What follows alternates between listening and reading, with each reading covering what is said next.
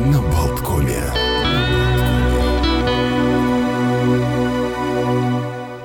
Всем привет, всем доброе утро. Как обычно, утро на Болткоме начинается Олег Пек, Александр Шунин. И сегодня вот так и хочется заснуть хотя бы, вот если не на рабочем, то в общественном месте, потому что день сна в общественных местах. Говорят, что день, когда не возбраняется ну, чуть ли не вот в мебельном магазине где-нибудь тихонечко прикорнуть. Ну, вот скамеечка в парке, холодновато еще, холодновато. Ну, я не, не пробовал, но просто... Это смотря какой парк и где он он находится. Ну, конечно. Доброе если... утро, к слову. Э, Потому если что есть такие на места югах. на Земле, где светит солнце, где растут пальмы, плещется теплое море, стоят лавочки, иногда даже такого стульчики синего цвета специального, там очень хорошо посидеть и вздремнуть.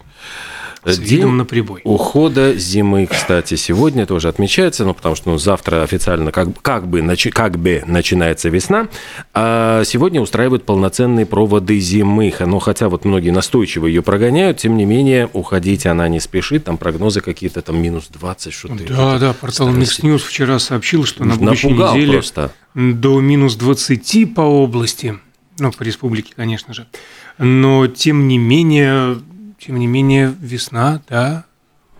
А что, между прочим, метеорологическая настала уже пару недель назад.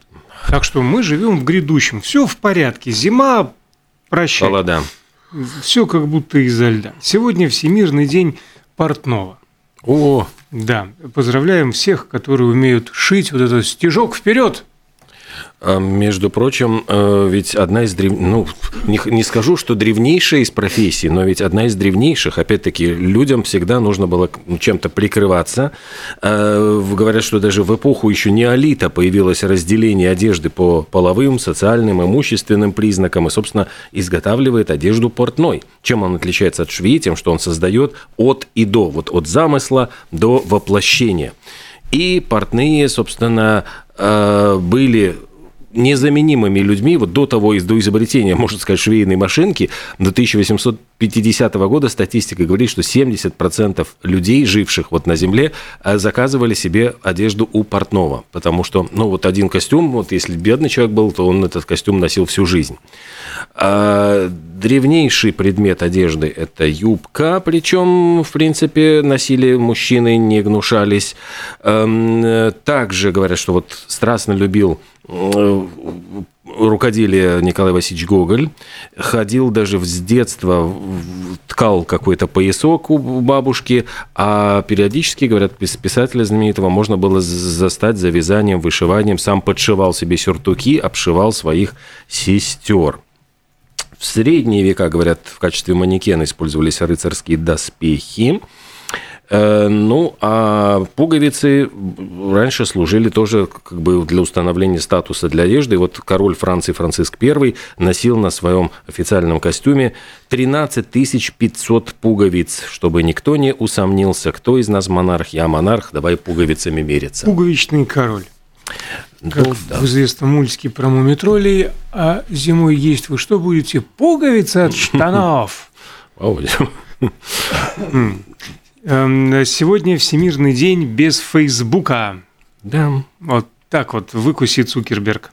Кстати, ты знаешь, забыл еще сказать, но тут скорее про швейные машинки, но вот когда ведь ну, появились швейные машинки, там каждый, как э, с появлением э, смартфонов каждый стал фотографом, типа вот у меня, я могу фотографировать, все стали шить, и первые швейные машинки Зингера делали из чугуна, а затем спохватились, знаешь, вот как с этими бритвами, э, станками, слишком, не слишком ли прочными мы их делаем, а начнут как передавать из поколения в поколение, рынок насытится, кому мы их будем продавать. И стали их делать более хрупкими, более того, даже вот компания начала э, такую кампанию, а, программу обратного выкупа оригиналов. И эти чугунные несчастные машинки Зингера разбивали, говорят, просто кувалдами, чтобы их нельзя было использовать и чтобы они не вернулись на рынок. А, капиталисты да. есть капиталисты. Фу. А, что сегодня день стерилизации домашних животных? М? Вот так вот. А еще день э, эстонский, э, господи, финские калевалы. Собственно говоря, празднуют его, впервые отпраздновали еще в 1860 году, э, когда Элиас Ленорд поставил свою подпись в предисловии к первой законченной рукописи. Собственно, эпос, который состоит из 50 рун, был издан в 35-36 годах двумя книжками тиражом всего лишь 500 экземпляров, а затем Ленорд продолжал еще работать над поэмой еще 14 лет. Ну и к концу, собственно говоря, этот карело-финский эпос Каливала вошел в сокровищницу мировой литературы. Говорят, что и песень о Гаявате, Лонгфелло, и, кстати, Лачплес из Пумпура тоже вдохновлялся вот этим самым эпосом. Собственно, о том, э, ну, известен он был довольно давно, там даже говорят, что и Федор Глинка в своей поэме Карелия писал «Пастух или рыбарь на скалах поет таинственные руны, уж непонятные для нас. А, вот Элиас Ленард, кстати, в день портного, сын Господи. сельского портного. Я аж проснулся. Вот сейчас я проснулся, вот, спасибо. Вот.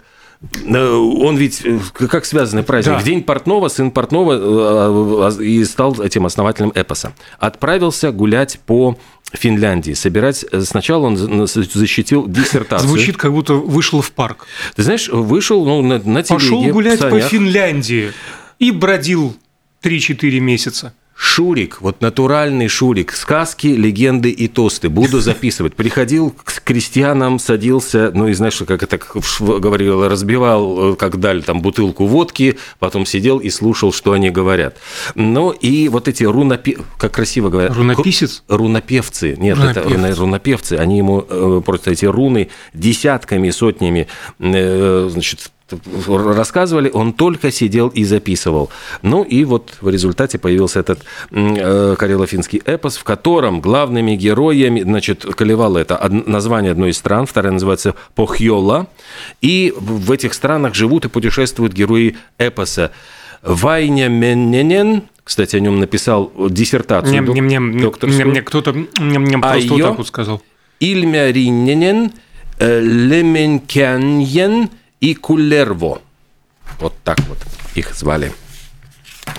Я, собственно Ох, говоря, да. диссертацию не писал, поэтому Еще я... Еще одна руна а, осталась затерянной. Не, ну, чернила, не хватило ему чернил записать про ой, да как в славном городе Ревели да функционирует фабрика калев.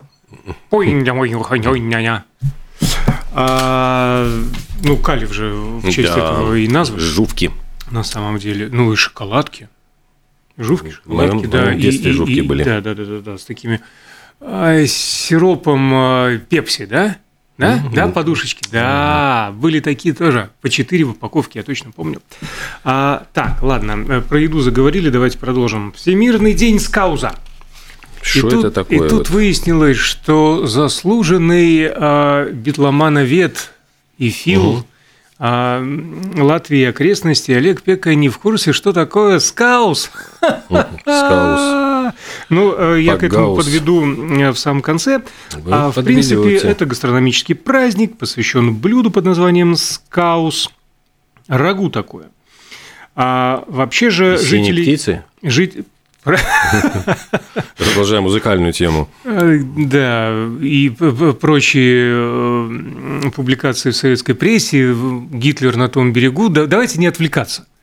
А, значит, жители Ливерпуля называют ливерпудлианцами или ливерполитанцами. Э, вот. В отличие от неправильного принятого устойчивого в русском языку, в языке ливерпульцы – но зачастую их называют просто скаузеры. Почему? Слово «скаус» является сокращением от «лобскаус», Название дешевого блюда из мяса традиционной еды матросов Северной Европы. Значит, известное в Норвегии лапскаус, в Швеции лапскоис, в Дации тоже примерно так же звучит, и нижненемецкое лапскаус.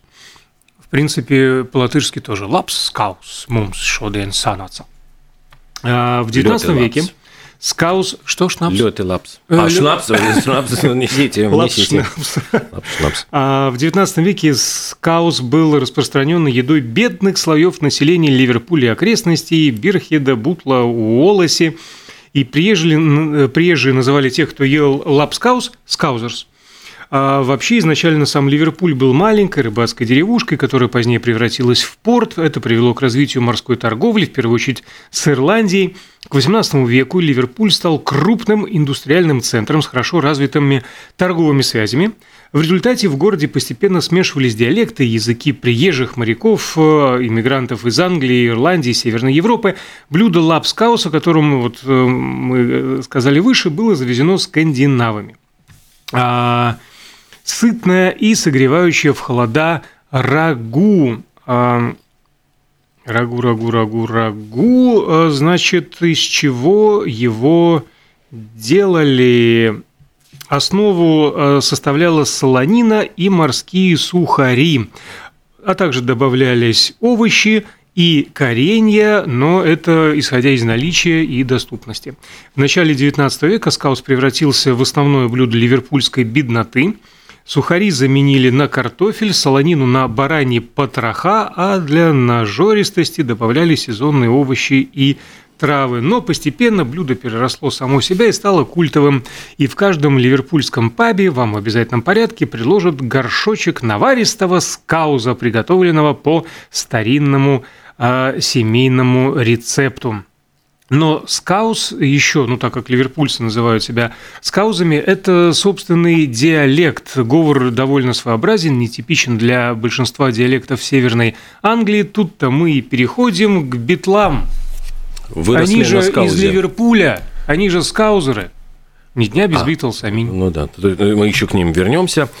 У вас все?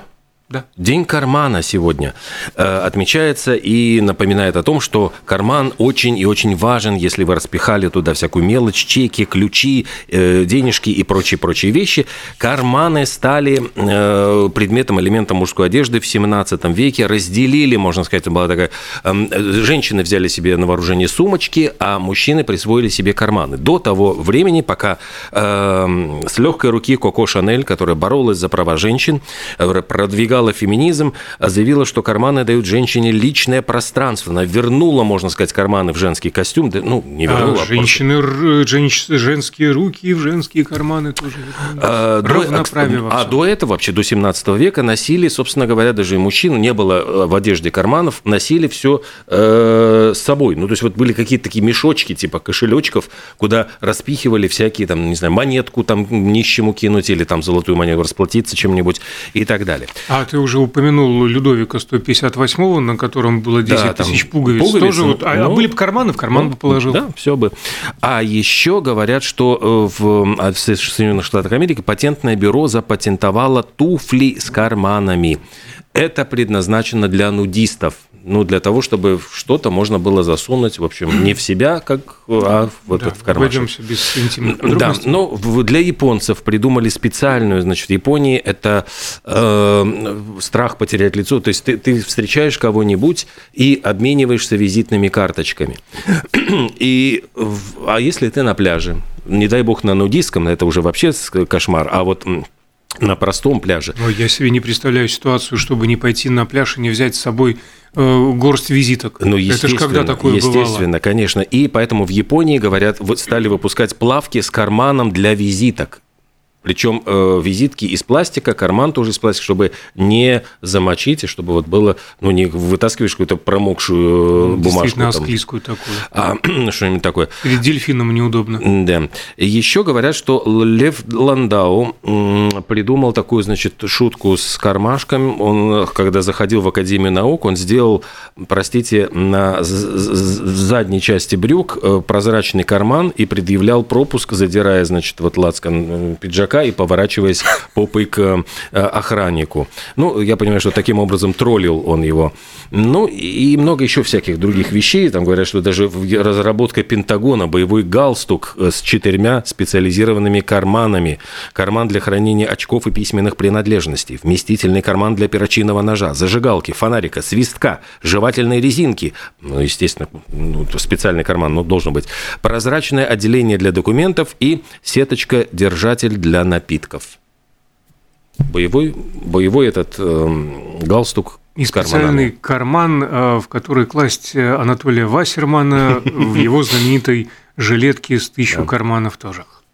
А, а еще вспоминается замечательная группа Radiohead с их всемирно известной композицией «Карман Полис».